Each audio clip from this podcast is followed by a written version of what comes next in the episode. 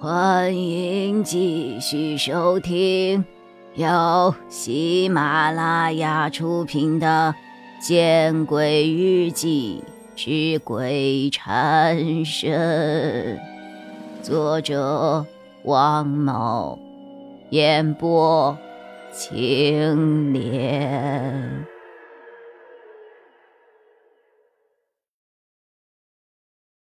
第二天一早。丁向荣果然派人来了。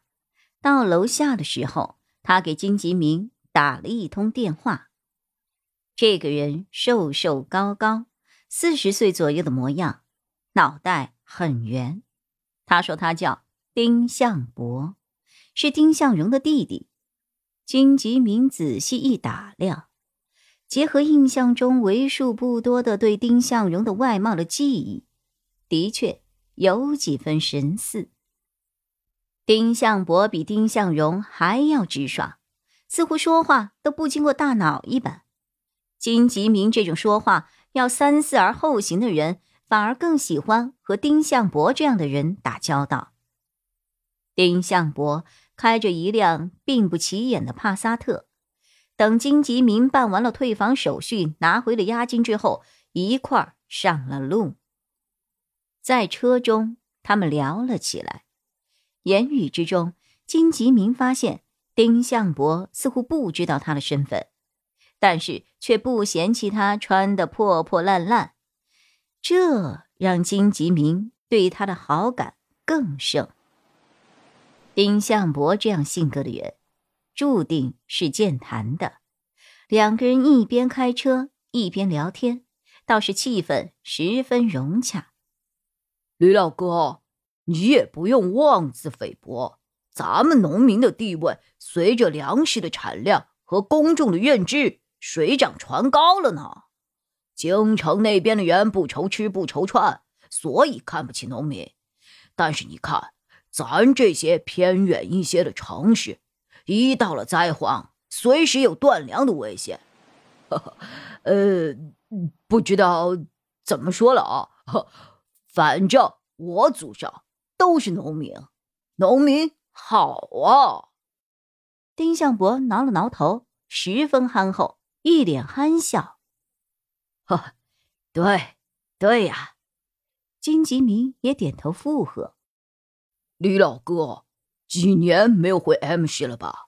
嘿，咱 M 市变化大吧？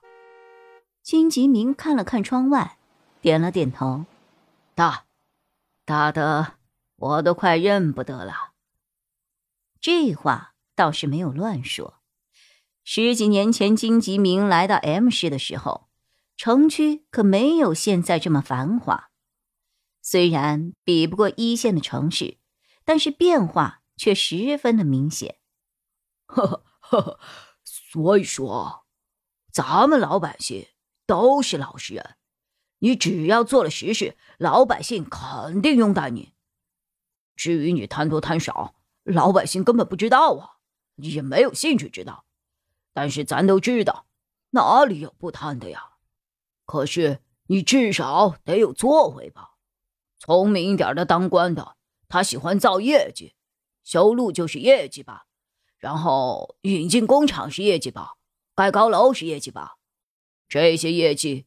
他都是能吃回扣的，还能让老百姓觉得生活水平提高了，哈，还会对他感恩戴德的，何乐而不为呢？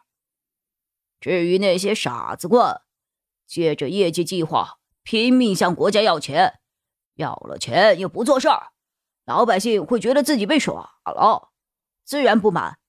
呃，您说是吧？呃，是这样吗？丁向伯。又傻乎乎的一笑。贪官这个词，似乎已经成为了荆棘民心中的敏感词了。听到丁向伯这么说，荆棘民的背上不由得泛出了一层冷汗。如果不是因为丁向伯为人爽快，荆棘民甚至会怀疑丁向伯说这句话一定是话里有话。李老哥，呃。李老哥，啊，你说什么？不好意思啊，我刚才在看这个大酒店，太大了吧？那得几星啊？金吉明故意岔开了话题。哦，中英大酒店呢！哎呀，大领导来这儿都是住这里呢，五星。丁向伯还真的被金吉明给岔开了话题，这让金吉明不由得松了一口气。对了，丁老弟，咱这是去哪儿啊？金吉明看着丁向伯，一边犹如机关枪一般的喋喋不休，一边把车驶出了市区。他不禁一愣：“呵，当然是去咱该去的地方啊！该去的地方。”金吉明不知道是不是自己有些杯弓蛇影了，总是觉得丁向伯这句话好像话里有话。也总觉得丁向伯的笑容里有一种说不清道不明的意思。金吉明背上的冷汗不仅又冒了出来，因为他看到汽车打了一个左转向灯，缓缓的驶入了一个叫做 “M 市莲花公墓”的大门。你什么意思啊？什么叫我该去的地方？我该来这种坟场吗？金吉明的脸色有些变了，他一只手已经把钥匙链上的折叠小刀握在了手里，一旦他察觉到不对，就会用刀结果了对方。呵呵，当然是我堂哥新置的房子呀，吓了一跳吧？丁向伯还颇为得意的笑了笑。我堂哥去年得到风声，说要查很多企业家的房产，于是他变卖了所有的房产，就在这墓园后面的山里建了一个小别墅。他还说这儿风水好呢，而且不会被别人想到呢。本集播讲完毕，你关注了吗？